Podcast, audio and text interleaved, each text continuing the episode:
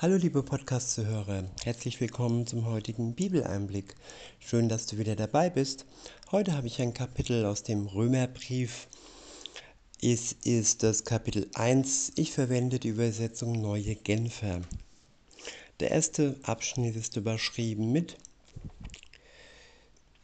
Absender und Empfänger des Briefes, Auftrag und Botschaft des Apostels Paulus. Ab Vers 1 heißt es, Paulus, Diener Jesu Christi, an die Gemeinde in Rom.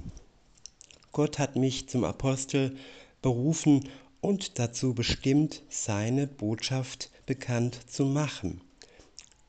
Seine Botschaft bekannt zu machen, die er schon vor langer Zeit durch seine Propheten in der Heiligen Schrift angekündigt hatte. Ja, das Neue und das Alte Testament ist verknüpft. Das Neue macht das Alte nicht weg, sondern bereichert es. Das Neue wurde schon ja im Alten Testament angekündigt. Die Ankunft Jesu wurde dort schon ja angekündigt und insofern kann man beide äh, Testamente, das Alte und das Neue Testament als Einheit sehen. Gut, damals gab es nur das Gesetz, also die Gebote und so weiter und die Gnade Gottes, dass er für die Schuld der Menschheit ähm, gestorben ist, kam dann hinzu. Für die, die dann im Glauben annehmen können, dass er ja für ihre Schuld am Kreuz gestorben ist und die Todesstrafe für sie stellvertretend übernommen hat. Er starb für die Menschheit am Kreuz und ist auferstanden nach dem dritten Tage. In Vers 3 heißt es, es handelt sich um das Evangelium von seinem Sohn. Dieser stammt seiner irdischen Herkunft nach von David ab und nachdem er von den Toten auferstanden ist, ist ihm, wie es das Wirken des Heiligen Geistes zeigt, die Macht gegeben worden, die ihm als dem Sohn Gottes zukommt.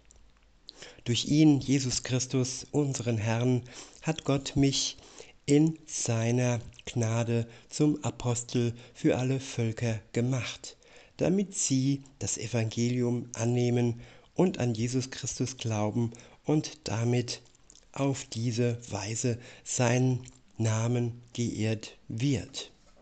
Ja, Gott beruft uns, Gott macht uns zu dem, was wir für ihn tun, durch seinen Geist. Christsein ist kein Beruf, den wir erwählen, Gott erwählt uns, er hat uns berufen und durch ihn sind wir fähig zu dem, ja, was er uns, ja, wozu er uns befähigt. Ich, mein Podcast, andere zur Heilung, zur Lehre und so weiter und so fort. Jeder wird unterschiedlich begabt von ihm. Ich wiederhole und fahre fort. In Vers 7 heißt es, ihr seid von Gott, beziehungsweise, Moment, bin vorgerutscht. Vers 5 waren wir. Durch ihn, Jesus Christus, unseren Herrn, hat Gott mich in seiner Gnade zum Apostel für alle Völker gemacht, damit sie das Evangelium annehmen und an Jesus Christus glauben und damit auf diese Weise sein Name geehrt wird. Darum gilt mein Auftrag auch euch in Rom, euch, die ihr von Jesus Christus berufen seid. Ihr seid von Gott geliebt, ihr seid berufen und ihr gehört zu seinem heiligen Volk. Euch allen wünsche ich Gnade und Frieden von Gott, unserem Vater und von Jesus Christus, unserem Herrn. Der nächste Abschnitt ist überschrieben mit der Wunsch des Apostels, die Christen in Rom zu besuchen. In Vers 8 heißt es, als erstes möchte ich meinem Gott durch Jesus Christus für euch alle danken, denn in der ganzen Welt spricht man von eurem Glauben. Gott weiß, dass kein Tag vergeht, an dem ich nicht im Gebet an euch denke. Er ist mein Zeuge, er, dem ich diene, indem ich mich mit meinem ganzen Leben für das Evangelium von seinem Sohn einsetze. Gott weiß auch, dass es mein Wunsch ist, endlich einmal zu euch zu kommen. Jedes Mal, wenn ich bete, bitte ich ihn darum, mir das möglich zu machen, wenn es sein Wille ist. Denn ich sehne mich danach, euch persönlich kennenzulernen und euch etwas von dem, was Gottes Geist mir geschenkt hat, weiterzugeben, damit ihr in eurem Glauben gestärkt werdet. Besser gesagt, damit wir, wenn ich bei euch bin, durch unseren Glauben gegenseitig ermutigt werden. Ich durch euch und ihr durch mich. Ja, wir sollen uns durch unseren Glauben gegenseitig ermutigen. Nicht Spaltung ist angesagt, sondern gegenseitige Ermutigung, sodass wir alle gemeinsam zusammen das Ziel erreichen, den Tag gemeinsam erleben, wenn Jesus Christus zurück auf die Welt kommt und er dann die Seinen zu sich zieht und richten wird alle, die ja in der Zeit der Gnade sein Geschenk, ja der Erlösung nicht in Anspruch genommen hat. In Vers 13 heißt es, Ihr sollt wissen, Geschwister, dass ich mir schon oft vorgenommen hatte, euch zu besuchen. Nur stand dem bisher jedes Mal etwas im Weg. Ich möchte nämlich, dass meine Arbeit auch bei euch in Rom Früchte trägt, genauso wie es bei den anderen Völkern der Fall ist. Allen weiß ich mich verpflichtet, sowohl den Völkern griechischer Kultur als auch den übrigen Völkern, sowohl den Gebildeten als auch den Ungebildeten. Ja, man braucht für Gott keinen Bachelor, keinen Masterabschluss. Man braucht einfach nur Vertrauen in sein Wort, das durch seinen Geist dann Stück für Stück erklärt wird. Und diesen Vertrauensvorschuss, der ist das Einzige, welches wir ihm geben brauchen. Keine guten Werke sind nötig, um bei Gott anerkannt zu sein und wie gesagt auch kein ja, Abschluss, kein theologischer Abschluss, einfach nur ein Vertrauensvorschuss von unserer Seite aus. Und er wird uns nicht enttäuschen, das ist gewiss. Uns und unser Vertrauen in ihn. In Vers 15 heißt es, darum ist es mein Wunsch, auch euch in Rom die Botschaft des Evangeliums zu verkünden. Der nächste Abschnitt ist überschrieben mit die Offenbarung der Gerechtigkeit Gottes durch das Evangelium, das Thema des Briefes. In Vers 16 heißt es, zu dieser Botschaft bekenne ich mich offen und ohne mich zu schämen, denn das Evangelium ist die Kraft Gottes, die jedem, der glaubt, Rettung bringt. Ich wiederhole, zu dieser Botschaft bekenne ich mich offen und ohne mich zu schämen, denn das Evangelium ist die Kraft Gottes, die jedem, der glaubt, Rettung bringt. Ja, das Evangelium, das Neue und Alte Testament sind nicht nur eine Ansammlung von Worten Gottes, nein, es ist die Kraft Gottes, die jedem, der glaubt, Rettung bringt. Es sind lebendige Worte, die Menschen, die diesem Wort Vertrauen schenken, ewiges Leben schenken. solche Kraft steckt in den Worten Gottes. Rettung vor ihren Sünden durch den Tod Jesu am Kreuz und durch die Worte ja, der Apostel, welche sie aufgeschrieben haben. Weiter heißt es, das gilt zunächst für die Juden, es gilt aber auch für jeden anderen Menschen. Denn im Evangelium zeigt uns Gott seine Gerechtigkeit. Eine Gerechtigkeit, zu der man durch den Glauben Zugang hat. Sie kommt dem zugute, der ihm vertraut. Darum heißt es in der Schrift, der Gerechte wird leben, weil er glaubt. Wir schenken dem Wort Gottes Vertrauen und durch unser Vertrauen bekommen wir den Geist Gottes, bekommen wir den Glauben und bekommen wir ewiges Leben. Der nächste Abschnitt ist überschrieben mit Gottes Zorn über die Gottlosigkeit der Menschen. In Vers 18 heißt es, Gott lässt nämlich auch seinen Zorn sichtbar werden. Vom Himmel her lässt er ihn über alle Gottlosigkeit und Ungerechtigkeit der Menschen hereinbrechen. Denn mit dem Unrecht, das sie tun, treten sie die Wahrheit mit Füßen. Dabei ist doch das, was man von Gott erkennen kann, für sie deutlich sichtbar. Er selbst hat es ihnen vor Augen gestellt.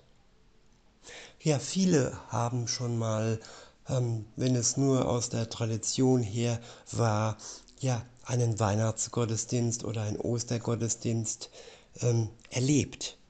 Und ihnen ist somit vor Augen gestellt worden die Gnade Gottes.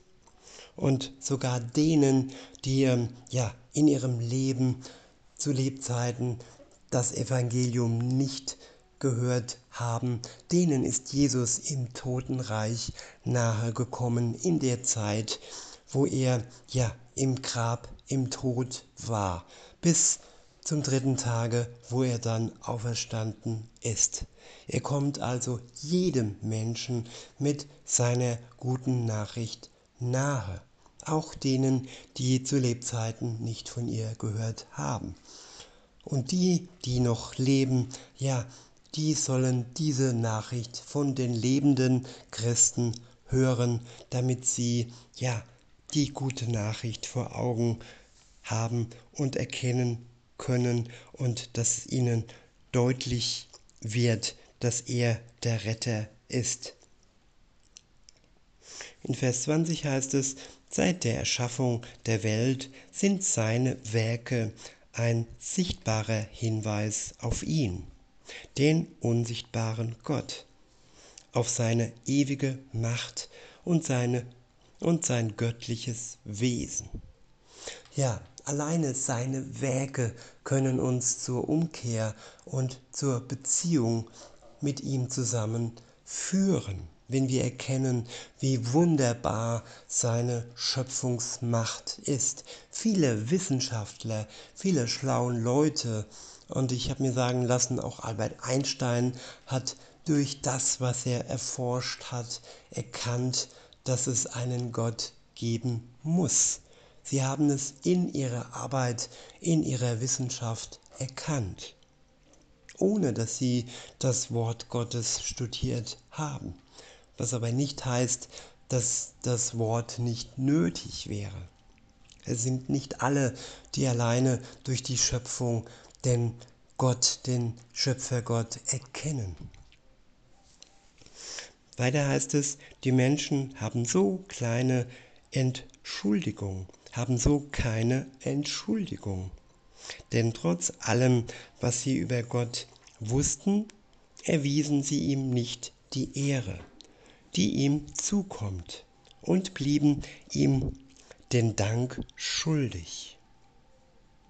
Ja, wer die Gnade Gottes erlebt, wer in einer Beziehung mit ihm landet, sage ich mal auf gut Deutsch, der kann nicht anders, als ihm die Ehre zu geben, die Ehre, die ihm zukommt. Und den Dank, der automatisch aus ihnen heraus sprudelt, wenn sie erkennen, dass sie einen Retter haben, der die Todesstrafe auf sich genommen hat, die eigentlich ja ihnen gebührt. Weiter heißt es, sie verloren sich in sinnlosen Gedankengängen und in ihren Herzen, denen jede Einsicht fehlte, wurde es finster. Ich wiederhole, sie verloren sich in sinnlosen Gedankengängen und in ihren Herzen, denen jede Einsicht fehlte, in, in, in, ihren Herzen, in denen jede Einsicht fehlte, wurde es finster.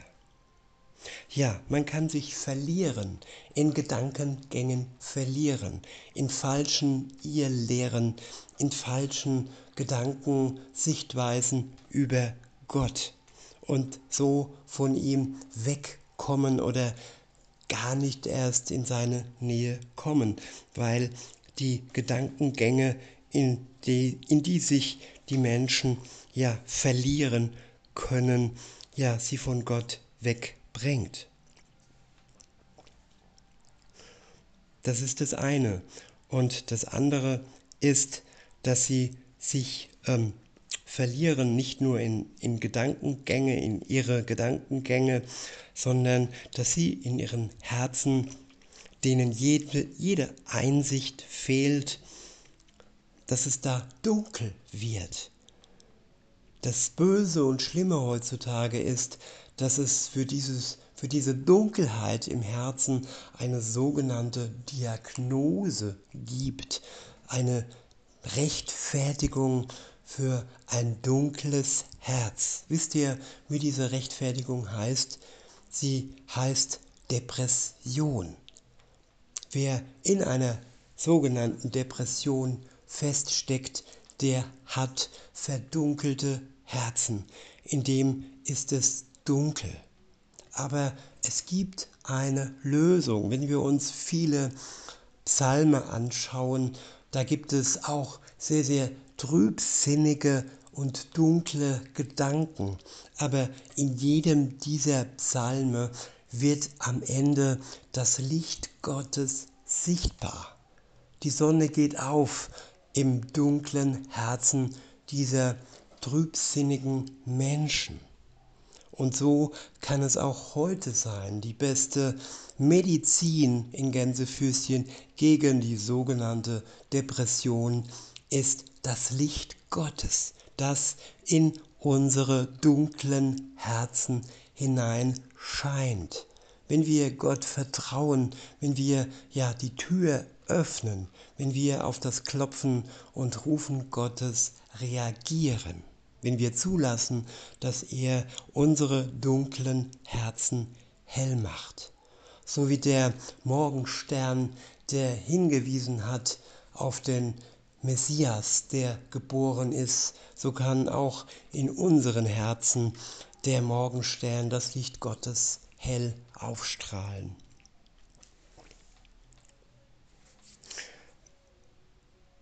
Weiter heißt es in Vers 13, äh, nee, in Vers 23, beziehungsweise, nee, 22, sorry. In Vers 22 heißt es, weil sie sich für klug hielten, sind sie zu Narren geworden. Ich wiederhole, weil sie sich für klug hielten, sind sie zu Narren geworden. Ja, viele halten sich für klug, wenn sie weiterhin diesen Lappen auf der Nase halten. Das sind einige, die sich klug halten. Andere haben Angst vor einer Bedrohung. Und ähm, ja, beides ist traurig und schrecklich. Wenn man sich für klug hält, sich schadet durch einen Lappen auf der Nase, auf dem Mund und durch Substanzen, die man sich zuführt und ja, dann noch sagt, man wäre klug, weil man es tut, aber sie machen sich durch ihre sogenannte Klugheit zu Narren und schaden sich selbst. Und ja, das ist das Tragische und Traurige heutzutage.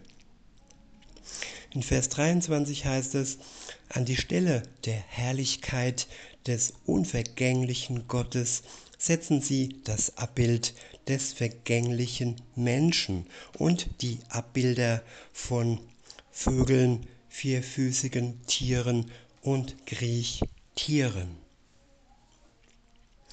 Ich wiederhole, an die Stelle der Herrlichkeit des unvergänglichen Gottes setzen sie das Abbild des vergänglichen Menschen.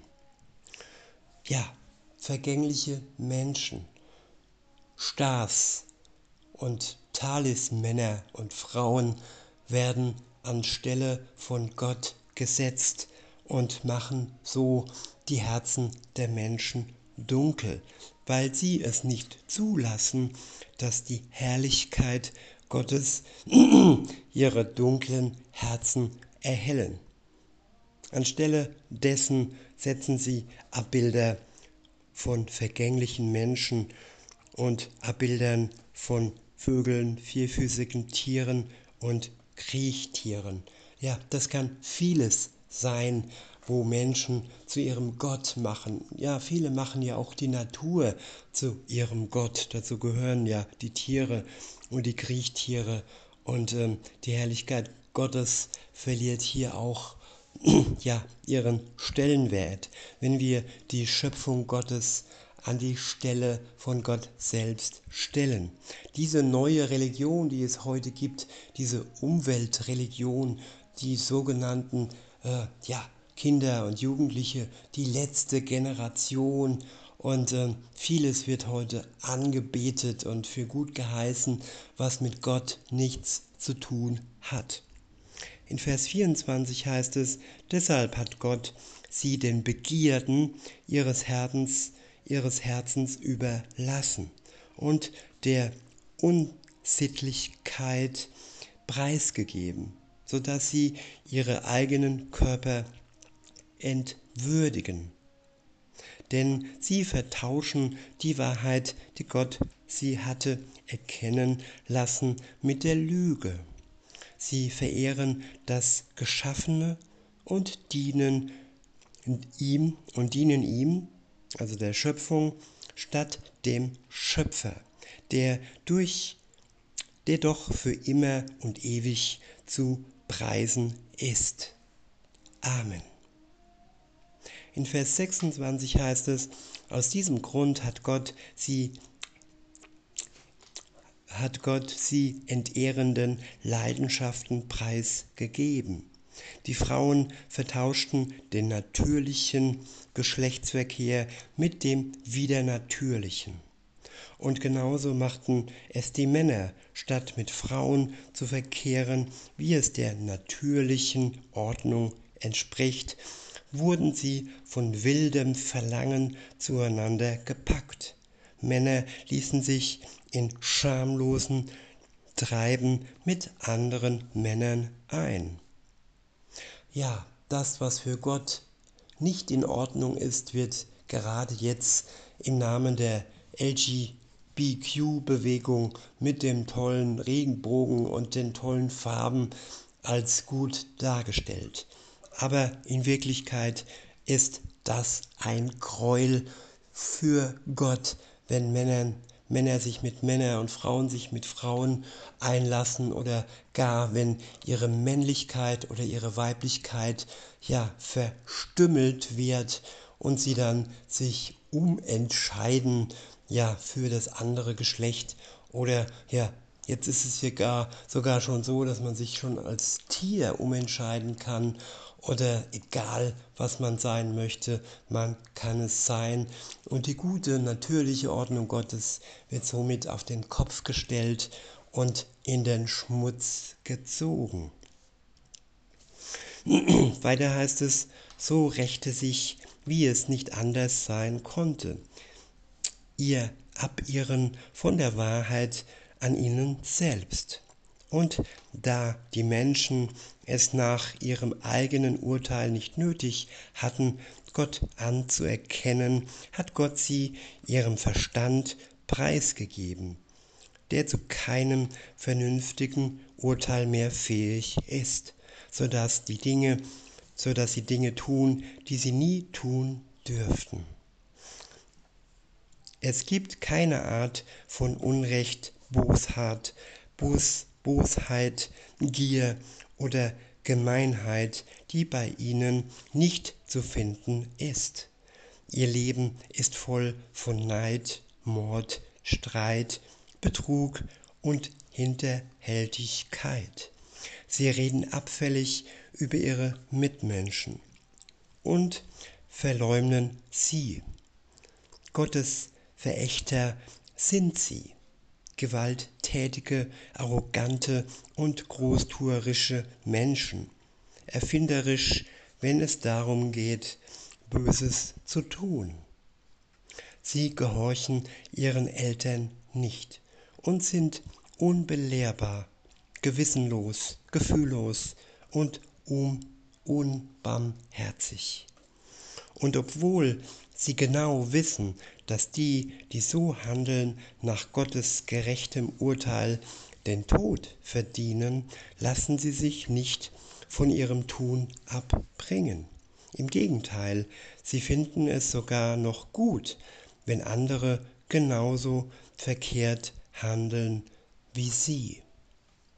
Ja, viele Menschen sind verblendet und geben Gott eben nicht ihr Vertrauen, seinem guten Wort, seinen guten Ordnungen, seiner guten geschaffenen Natur, dass die Frau Frau bleiben soll und der Mann Mann bleiben soll und dass es nur zwei Geschlechter gibt und nicht mehrere Dutzende.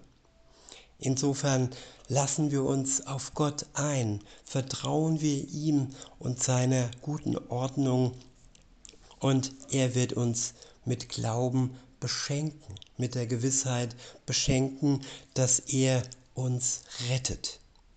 Es ist einfach nur unser Vertrauen, ein Vertrauensvorschuss nötig. In diesem Sinne wünsche ich uns noch einen schönen Tag und sage bis denne.